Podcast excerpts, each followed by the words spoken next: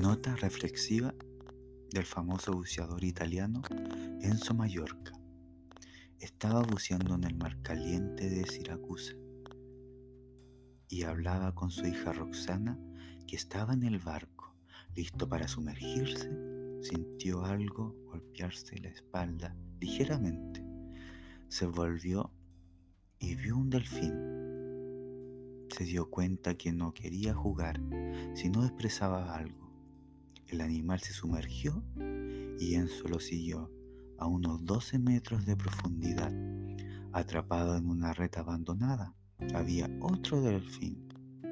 Mallorca rápidamente le pidió a su hija que cogiera sus ropas de buceo.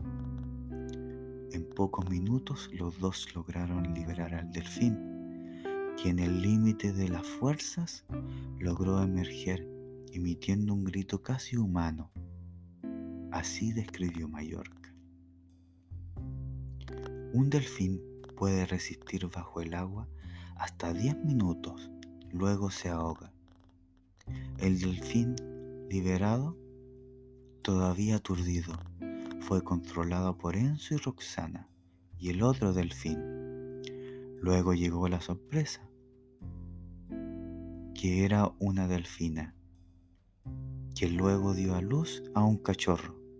El macho lo circuló y parado por delante de Enzo le toca la mejilla como si fuera un beso en un gesto de gratitud y se alejaron.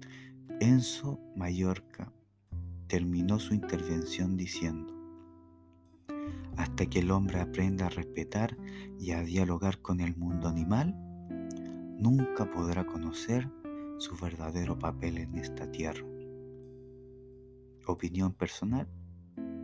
Así todos trataremos de cambiar la actitud hacia todo ser en este mundo.